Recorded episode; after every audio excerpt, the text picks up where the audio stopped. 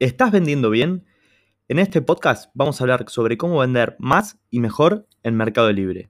Mi nombre es Guido Redondo y te voy a compartir análisis, consejos y entrevistas que te sirvan para hacer crecer a tu negocio en palabras y en conceptos simples. Buenas, ¿cómo estás? Bienvenidos nuevamente a mi canal. Hoy va a ser distinto. La idea es no hacer un capítulo más técnico. Hoy voy a compartir una reflexión que hice hace un tiempo y que la vengo reforzando todo el tiempo. Así que quédate que este capítulo te va a gustar. Así que quédate que este capítulo te va a gustar.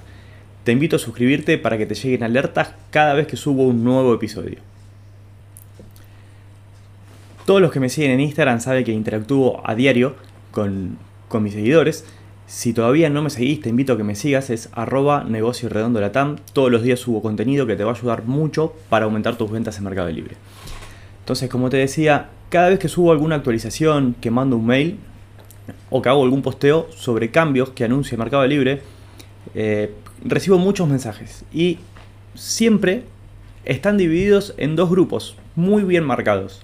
Los que me agradecen y los que terminan insultando, los que se terminan quejando sobre la porquería que es vender en Mercado Libre, que nos roban, que se quedan con nuestra plata, que son unos ladrones y un montón de cosas más que no son responsabilidad mía, pero que los entiendo porque estuve en ese lugar de vendedor. Entonces, son dos grupos muy, muy marcados. Cuando me responden eso siempre trato de ayudarlos. La mayoría de las veces no tuve éxito, pero con el tiempo eh, lo fui asociando y lo fui agrupando mentalmente en distintas categorías. Por eso les decía que hay dos grupos muy, muy armados. Sumado a esto, cada vez que hago una publicidad en redes sociales para atraer a, nuevos vendedores, nunca falta recibir el mensaje del estilo Mercado Libre son unos ladrones, o es un monopolio, ojalá se vayan del país, o ojalá que venga Amazon y no existan más. Como siempre me tomo el trabajo de ir respondiendo a los mensajes, pude ir conociendo más sobre cada vendedor y sobre el negocio de cada uno. Muchas veces solo con entrar al perfil de quienes me envían esos mensajes ya me doy cuenta qué tipo de negocio tienen y es generalmente que aún no están vendiendo online o que no están preparados para vender online. Es un tema de mindset. Y acá es donde veo la diferencia entre estos dos grupos bien marcados que les decía. Los que me agradecen generalmente son vendedores que les está yendo muy bien o que son líderes de su rubro o que están creciendo mucho. Por otro lado, los que insultan, los que se quejan, son vendedores o que no están vendiendo, o que no saben, o que les está yendo muy mal. También la experiencia que tengo como consultor, trabajando de manera privada con distintos vendedores, que, que tienen números de crecimiento en algunos casos impresionantes. Por ejemplo, un vendedor que el primer mes aumentó las ventas un 300%, o una empresa que durante los primeros... o una empresa que en 6 meses multiplicó la facturación por 22. Y sin dudas, cuando una empresa o cuando un vendedor se decide a contratar un consultor para que lo ayude, es porque ya tiene asumido cómo es la herramienta, cómo es la plataforma, y no pierde tiempo justamente en estas quejas. Entonces, la hipótesis es la siguiente. Los del primer grupo, que son quienes agradecen el aviso, están enfocados en vender, están enfocados en mejorar y se adaptan rápido a los cambios. Por eso son los que mejores resultados tienen. Por el contrario, el otro grupo, los que se quejan, los que insultan o los que exponen mucha energía en la queja, son vendedores que no les está yendo bien, que culpan a un tercero, que la culpa la tiene Mercado Libre, que la culpa la tiene el gobierno, que la culpa la tiene la situación del país. Siempre hay algún culpable. Deciden no hacerse cargo de su situación, no se hacen cargo de la situación de su negocio y culpan a un tercero de su falta de crecimiento. Entonces rápidamente esto lo relaciono con el foco. ¿No? ¿A dónde ponemos el foco los emprendedores? Sabemos que ser emprendedor en Argentina, en todos lados, pero en Argentina particularmente, es como correr un triatlón todos los días. Que el banco, que los impuestos, que el contador, que los proveedores, que los problemas internos, que el empleado que faltó, que el juicio laboral. Sabemos que hay problemas por todos lados, entonces nuestra energía es limitada. Y esto, todos los comerciantes lo sabemos, es oferta y demanda. Si nuestra energía es limitada, tenemos que elegir bien a dónde la vamos a poner. ¿Por qué? Porque esto está escrito en un montón de libros y te lo puedo asegurar que a donde ponemos la energía es lo que vamos a agrandar de nuestro negocio. Y si con tanto que tenemos que hacer, vamos a poner la energía, vamos a poner nuestra atención en quejarnos, lo que vamos a hacer es desviarnos del crecimiento, desviarnos de lo importante que tenemos que hacer y nos vamos a quedar en la queja. Y esto, saben que soy futbolero, es como cuando un árbitro cobra un penal, protestarle. Nunca, bueno, ahora con el VAR es distinto, pero tampoco es por la protesta. Nunca cuando cobran un penal el árbitro vuelve atrás porque los jugadores le protestan.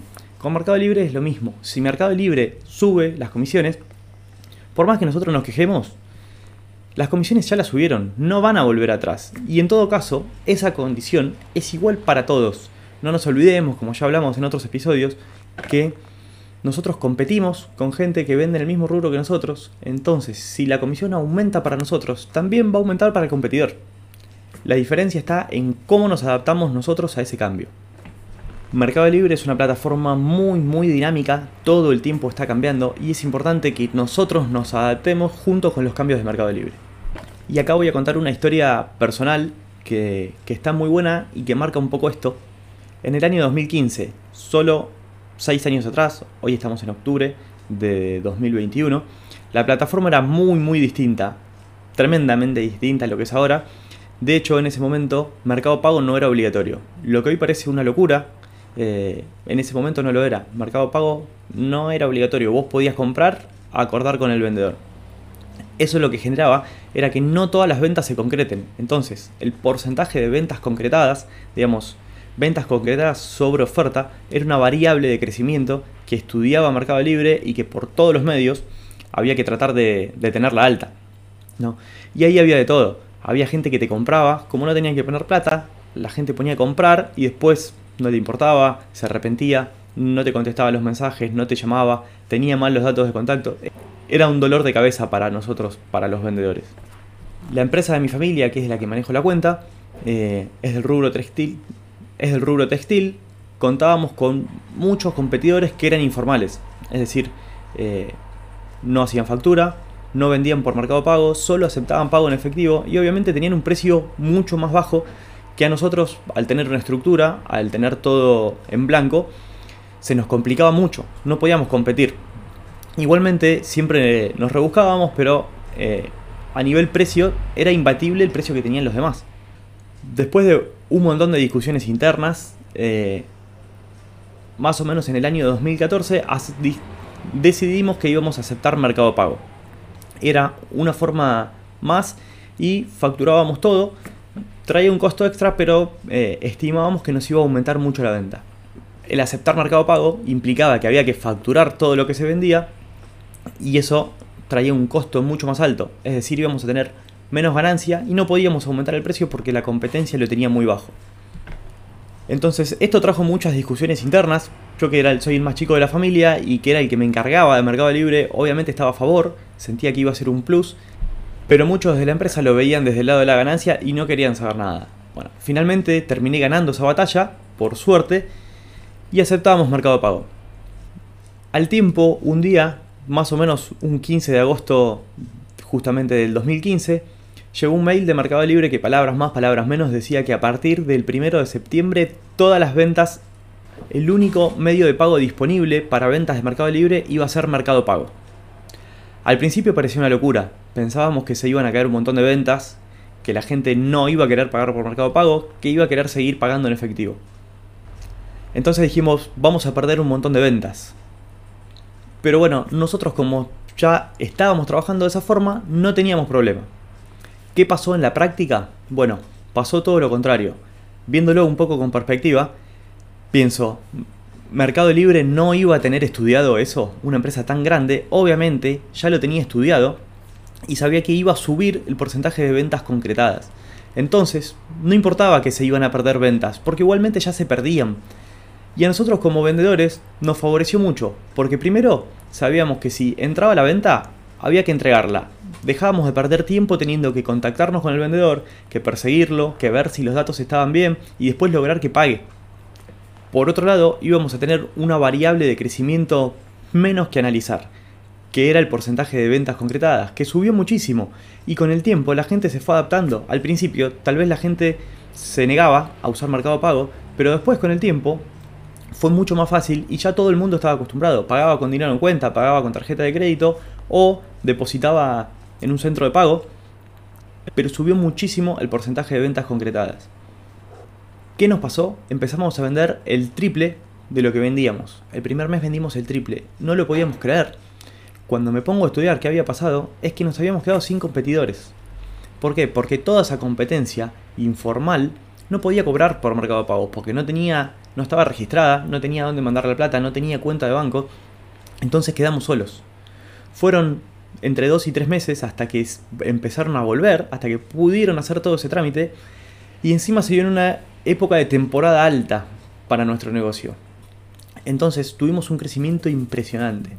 Esos vendedores que se negaban a aceptar Mercado Pago volvieron y después crecieron mucho, pero durante esos tres meses nosotros tuvimos un crecimiento impresionante que nos permitió acomodarnos un montón como negocio. Nos trajo algunos problemas, obviamente, cuando te sobrevendes te trae problemas, pero nos pudimos acomodar en un montón de cuestiones de producción, financieras. Fue un crecimiento que nos hizo muy muy bien a la empresa. ¿Por qué? Por estar adaptados previamente.